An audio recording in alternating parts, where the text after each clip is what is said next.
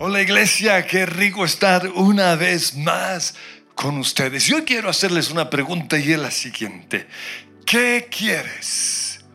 ¿Popularidad o prosperidad? Ahora algunos dirán, pues ¿cuál es la diferencia? Pues alguien popular es admirado y aceptado dentro de determinado grupo de personas con respecto a la popularidad o a la fama, en 1 Pedro 1:24 dice, todo mortal es como la hierba y toda su gloria, toda su fama, toda su popularidad es como la flor del campo.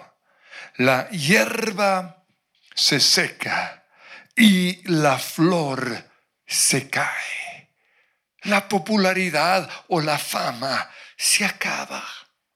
Y luego añade algo muy interesante, y es que la palabra de Dios permanece para siempre. Con respecto a la prosperidad, la Biblia nos muestra que prosperidad es tener fruto, es tener éxito en todo lo que hacemos. Prosperidad es avanzar por encima de los obstáculos, es progresar, es que nos vaya bien en todo lo que, lo que hacemos. La Biblia dice que la senda del justo es como la luz de la aurora que va en aumento. Eso es prosperidad. Y con respecto a la prosperidad, la Biblia dice en Josué 1.8, recita siempre el libro de la ley. En otra traducción dice, nunca se apartará de tu boca este libro de la ley. Medita en él de día y de noche. Cumple con cuidado todo lo que en él está escrito, porque así prosperarás y tendrás éxito. En otra traducción dice, te irá bien en todo lo que hagas. La prosperidad está ligado a lo que dice la palabra. La popularidad está ligado a lo que la gente dice, a lo que la gente piensa.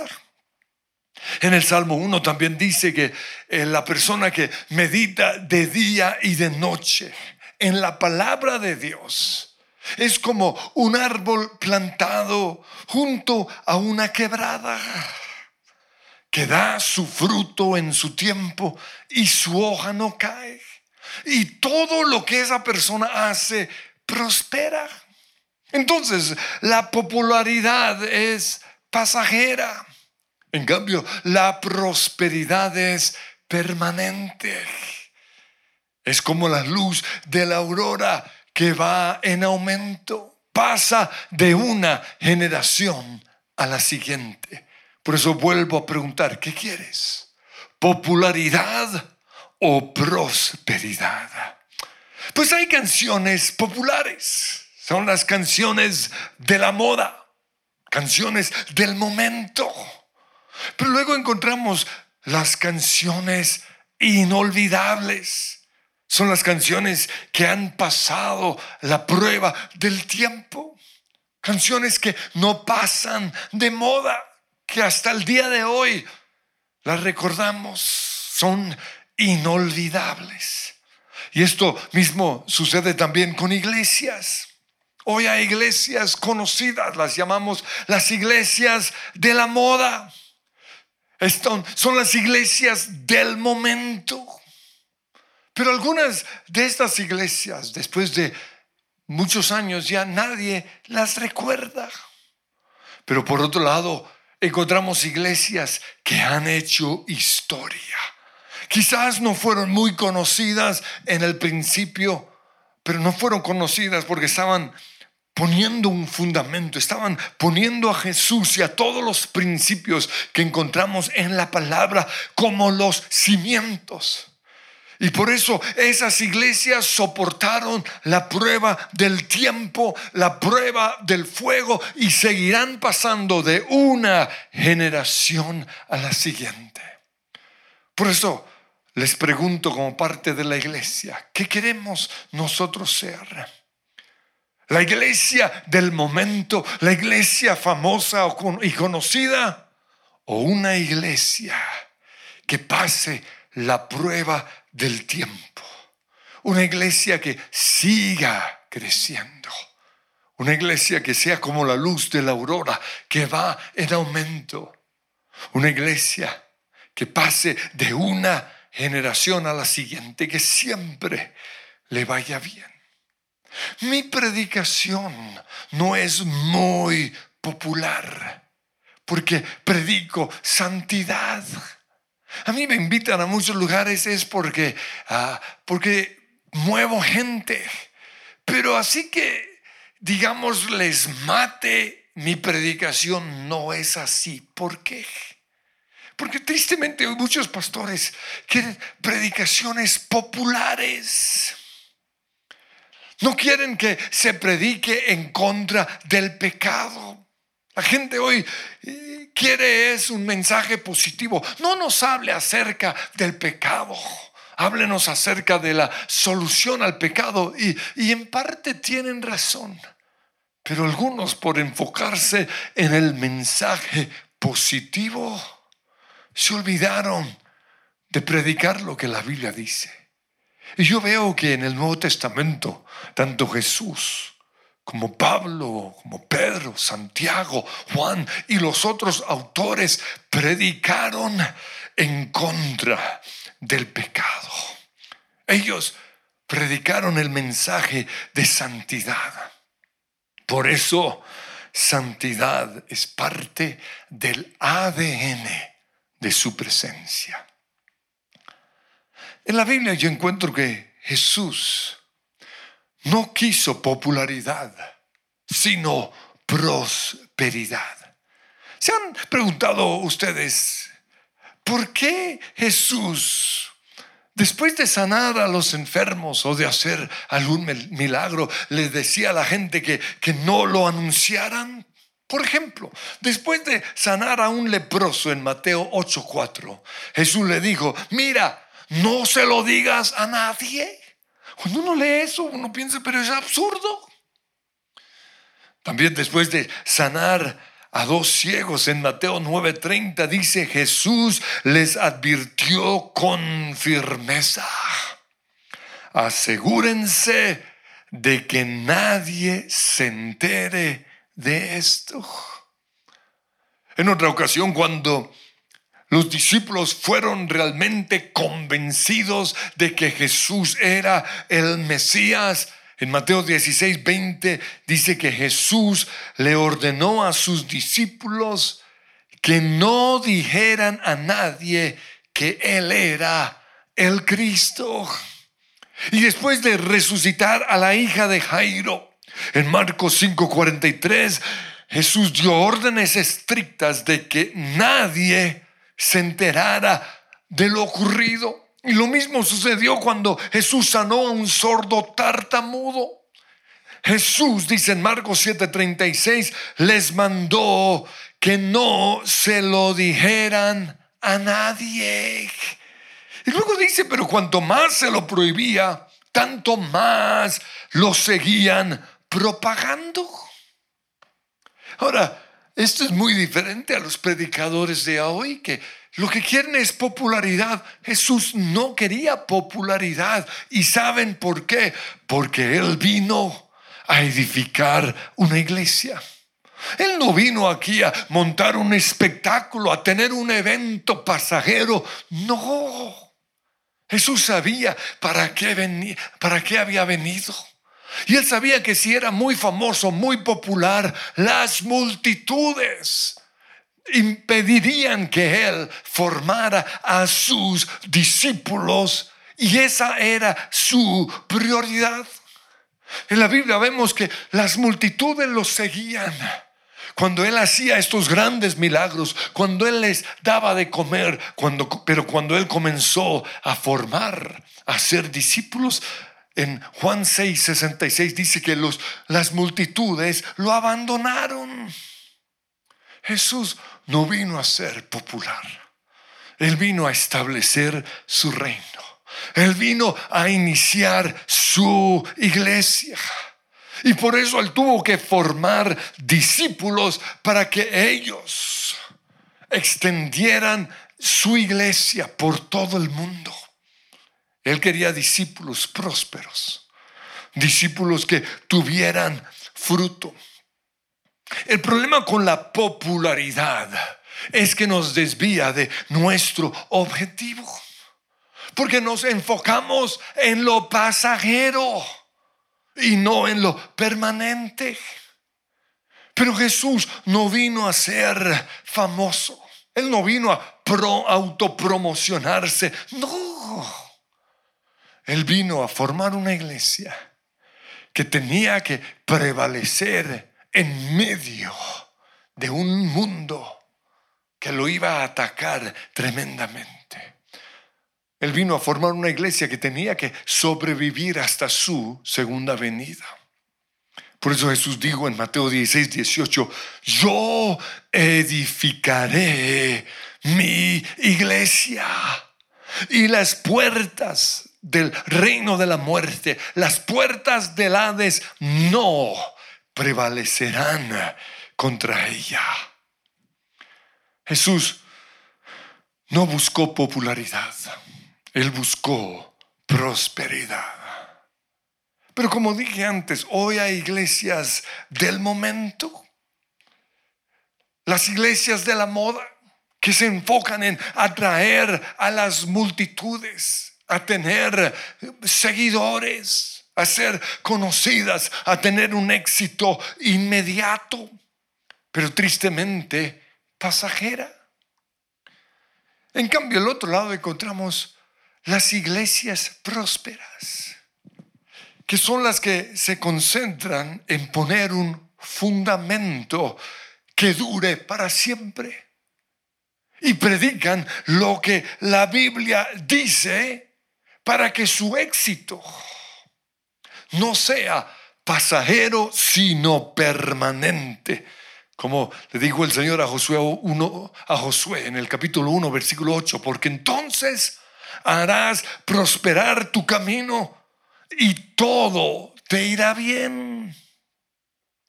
Pero las iglesias del momento tienen que hacer concesiones con el mundo para ser aceptadas. Y, es como si se les hubiera olvidado lo que Jesús nos dijo. Y es que el mundo no nos va a aceptar. En Marcos 13:13 él dijo, todo el mundo los odiará a ustedes por causa de mi nombre. Entonces, yo no puedo medir el éxito de una iglesia por el aplauso del mundo. No, todo lo contrario. Por, el nombre de Jesús, el espíritu de este mundo va a odiar a la iglesia. Y luego Jesús añade, pero el que se mantenga firme hasta el fin será salvo. Las iglesias que quieren ser populares no son leales a Dios. Por eso Jesús las comparó con esas casas que son construidas sobre la arena. Y sí, son muy bonitas. Imagínense una casa al frente del océano, esa vista tan gloriosa y, sobre la arena, linda. Pero no pasan la, la prueba de las tormentas porque se caen. En cambio, las iglesias prósperas permanecen firmes porque están construidas sobre la roca. Y para, para construir una casa sobre la roca toma tiempo, porque hay que emparejar la roca, mucho trabajo, pero permanece para siempre. Jesús dijo en Mateo 7, 24, por tanto, todo el que oye estas palabras, la Biblia, permanece para siempre. Y el que oye lo que está en la palabra y pone estas palabras en práctica, es como un hombre prudente que construyó su casa sobre la roca. Cayeron las lluvias, crecieron los ríos y soplaron los vientos y azotaron a aquella casa. Pero con todo, la casa no se derrumbó porque estaba cimentada sobre la roca. Pero, dice Jesús, todo el que me oye estas palabras y no las pone en práctica. Es como un hombre insensato que construyó su casa sobre la arena. Cayeron las lluvias, crecieron los ríos, soplaron los vientos y azotaron aquella casa y ésta se derrumbó y grande fue su ruina. Las iglesias y los cristianos que construyen su casa sobre la arena, sobre la popularidad, se van a caer. Pero los que construimos nuestras vidas y nuestras iglesias sobre la roca, sobre la palabra del Señor, permaneceremos para siempre. Muchos eligen la popularidad por encima de Dios. Y lo ilustro con un programa de música que me gusta y es tanto American Idol como también The Voice. Y, algo que sigo en estos programas son los cristianos que llegan. Y, y, yo estoy orando por ellos porque quiero que sean famosos para hacer famoso el nombre de Dios. Pero algunos cristianos que participaron en estos programas se apartaron de Dios porque pusieron sus deseos de ser populares y de ser aceptados por el mundo por encima de la aprobación de Dios. Por ejemplo, uno que dirigía alabanza en una iglesia en Australia.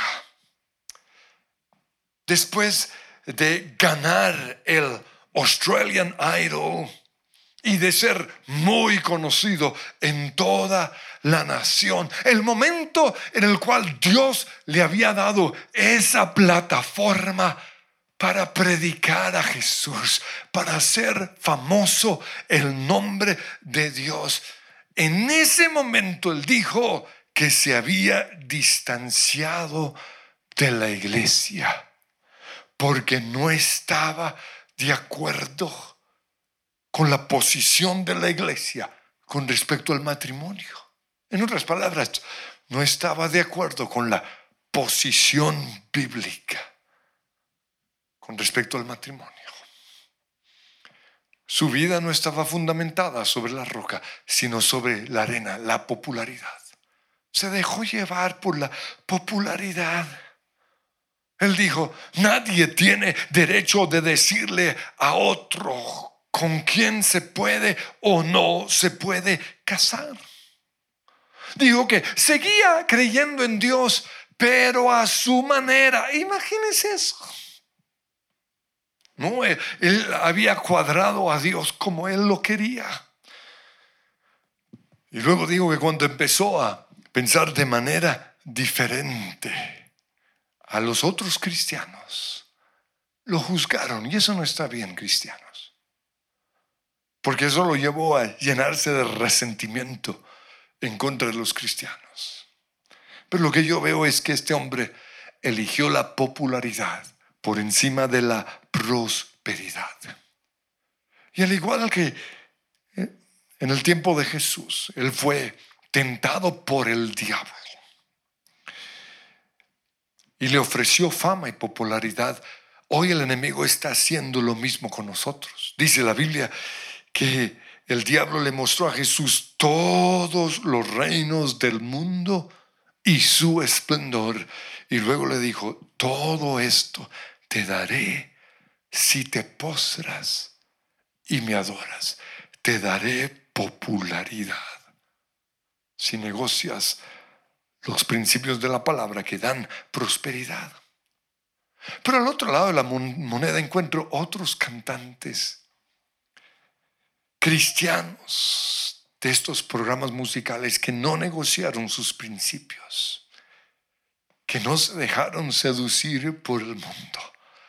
Y quizás no son tan populares, pero son prósperos, son felices, tienen familias lindas les va bien en todo lo que están haciendo. Y es que 1 Juan 2.17 dice, el mundo se acaba con sus malos deseos, pero el que hace la voluntad de Dios permanece para siempre. Quiero ilustrar esto con dos personajes bíblicos, uno Sansón y el otro Daniel.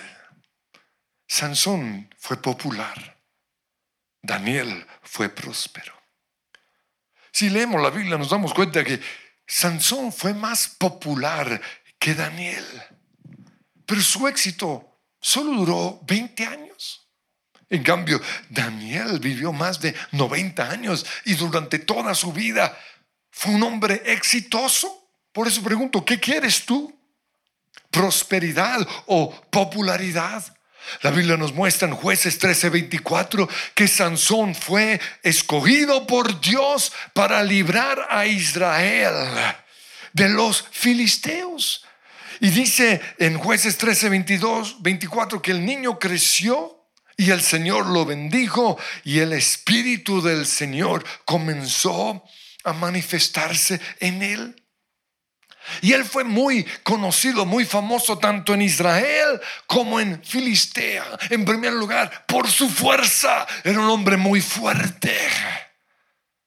Pero también por sus grandes victorias sobre los filisteos. En una ocasión, él solo derrotó a 30 filisteos. En otra ocasión, destruyó las cosechas los viñedos y los olivares de los filisteos. Y cuando lo iban a arrestar, mató a más de mil filisteos. También fue muy conocido porque gobernó durante más de 20 años sobre Israel. Pero tenía una debilidad, le gustaban las filisteas. Y tenía fama de ser mujeriego. Y ese es el problema de tener un cuerpo tan fuerte, tan atractivo. Era conocido como un tipo mujeriego debido quizás a su belleza física. Y lo único que él quería era ser aceptado por las filisteas. Y aunque la Biblia solo nos menciona tres niñas filisteas, es posible que hayan sido más. Pero luego encontramos a Daniel él eligió ser fiel a la palabra de Dios por encima de ser popular ante el rey de Babilonia. Y gracias a su fidelidad fue prosperado. Y la Biblia nos muestra que ocupó los lugares más altos, tanto en el imperio Babilonia, de Babilonia, en donde estaba el rey Nabucodonosor y luego Belsasar, pero luego en el otro reino, en el otro imperio, el de los persas, bajo el reinado de Darío y de Ciro, así duró tanto su prosperidad. Dice con respecto a Daniel el capítulo 6, 28, que Nabucodonosor asignó raciones diarias de la comida y del vino que se servía en la mesa real. Pero cuando Daniel vio la comida, porque había carnes que los judíos no comían. Había puerco, marrano, cerdo, camarones, cangrejos. Él propuso no contaminarse ni con la comida ni con el vino del rey. Así que le pidió al jefe de los oficiales que no lo obligara a comer esa comida. Y aunque Dios había hecho que Daniel se ganara el afecto y la simpatía del jefe de los oficiales, este se vio obligado a responderle a Daniel, mira, tengo mucho miedo de mi Señor el Rey? Pues fue Él mismo el que te asignó la comida y el vino. Si el rey llega a verte más flaco y demacrado que los otros jóvenes de tu edad por culpa tuya, me cortará la cabeza. Pero luego dice que el jefe de los oficiales había puesto a, a un guardia encargado de Daniel y de sus amigos. Por eso Daniel habló con este guardia y le dijo, mira, hagamos algo, le propongo lo siguiente. Haz una prueba de 10 días. Y durante ese tiempo danos de comer solo verduras y de beber solo agua. Y luego compara nuestro semblante con el de los otros jóvenes que se alimentan de la comida real y proceda o procede de acuerdo con lo que veas en nosotros. Y aquí vemos algo que quiero que quede en su mente para siempre, y es lo siguiente, la santidad nos hace sobresalir. Daniel estaba convencido que la dieta bíblica era más saludable que el vino y los manjares de Nabucodonosor. Y él quiso comprobar esto. Por eso le propuso al guardia un concurso de belleza. Y el guardia aceptó, dice en el versículo 14, la propuesta y lo sometió a una prueba de 10 días. Y al cumplirse el plazo, estos jóvenes se veían más sanos y mejor alimentados que cualquiera de los que participaban de la comida real. Así que el guardia les retiró la comida y el vino del rey. Y en su lugar siguió alimentándolos con verdura. Daniel eligió prosperidad por encima de popularidad.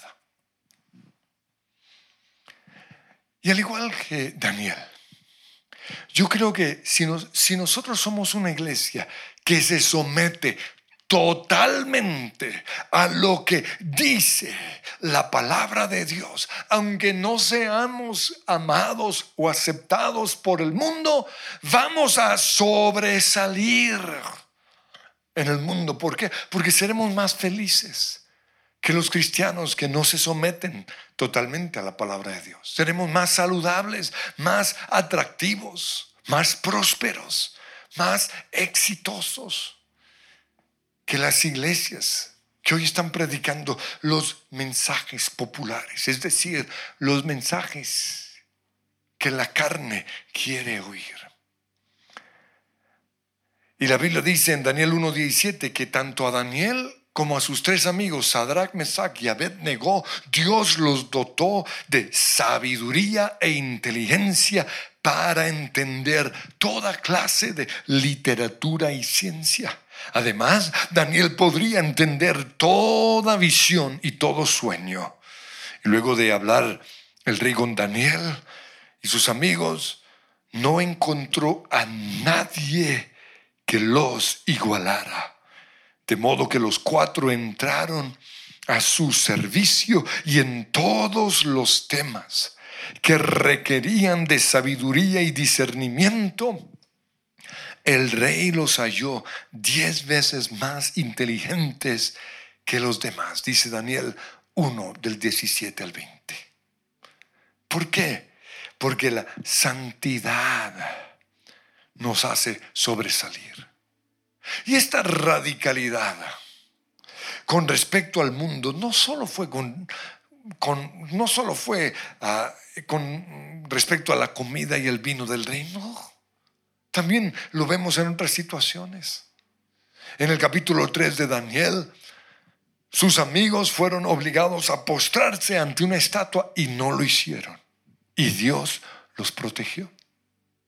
Muchos años después, 60 años después, en el capítulo 6 vemos que Daniel ya bajo otro rey y otro imperio estaba ocupando uno de los lugares más altos. Y por eso los administradores, los otros administradores le tuvieron envidia. Y con astucia lograron que Darío firmara un decreto en donde se prohibía orar y adorar a otros dioses, se prohibía la, prohibía la adoración a Yahweh. Pero Daniel era fiel a sus principios y toda su vida se había levantado a la misma hora a orar y siguió con sus disciplinas, aunque le iba a costar la vida. Y Dios lo protegió en el foso de los leones. Y gracias a eso el rey Darío ordenó que en todo su imperio se honrara a Yahweh, a Jehová, el Dios de Israel. Dice en Daniel capítulo 6, versículo 26, que Darío, Darío dijo, ordeno que en mi reino toda persona tiemble con temor delante del Dios de Daniel, pues Él es el Dios viviente y permanece para siempre, y su reino jamás será destruido, y su dominio nunca tendrá fin. Y resalto lo que dice Daniel 6:28, fue así como Daniel prosperó durante los reinados de Darío y de Ciro el persa. Daniel eligió la prosperidad por encima de la popularidad. Cuando me preguntan, ¿qué, ¿qué, han hecho ustedes para tener tanto éxito como iglesia? Para tener tantos jóvenes, para tener una iglesia tan apasionada por Dios. ¿Cuál es el secreto de su iglesia? Yo le respondo, santidad. Y por eso la santidad es parte del ADN de nuestra iglesia. Pero en mi vida como cristiano he visto muchas iglesias que fueron populares en su momento, podría decir sus nombres, porque he seguido la historia de la iglesia cristiana. Pero luego esas iglesias dejaron de ser conocidas y el factor común en todas esas iglesias fue la mundanalidad. Por eso tuvieron una gloria pasajera. No tenían límites claros con el mundo. No había límites con el alcohol, con los bares, con los clubes nocturnos. Y esto es atractivo a nuestra carne. Y en un momento fuimos atraídos a, quizás permitir esto con los jóvenes de nuestra iglesia, pero Dios nos dio un rotundo no. Porque las iglesias mundanas tienen sus años de gloria, pero luego desaparecen. Yo prefiero una iglesia que prospera y no ser una iglesia de la moda. En 1 Pedro 4:3, el Señor dice, en el pasado han tenido más qué suficiente de las cosas perversas que les gusta hacer a los que no tienen a Dios. Y dice inmoralidad, pasiones sexuales, parrandas, borracheras, fiestas desenfrenadas y abominable adoración a ídolos. Yo sé que el mensaje de santidad no es muy popular, pero produce fruto, trae prosperidad. Y la Biblia dice que Jesús murió para hacer que su iglesia fuera una iglesia santa y sin mancha. Señor, yo te pido que hoy, como parte de su presencia, podamos elegir la santidad. Y te doy gracias, Señor, porque ese es el fundamento de tu palabra. Y el cielo y la tierra pasará, pero tu palabra permanece para siempre. Y, si tú nos acompañas hoy por primera vez, quiero guiarte en una oración para que recibas a Jesús. Porque la prosperidad se inicia recibiendo el perdón de nuestros pecados. Por eso di conmigo, Padre Dios, en el nombre de Jesús, recibo por la fe el regalo de la salvación y declaro que tú, Jesús, eres mi Señor y mi Salvador. Amén. Y si hiciste esta oración, yo te invito a que te comuniques con el call center de nuestra iglesia. Queremos responder tus preguntas.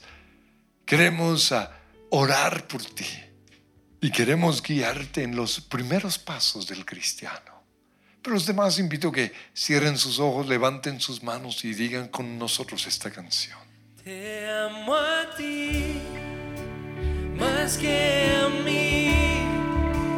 Te amo a ti más que a mi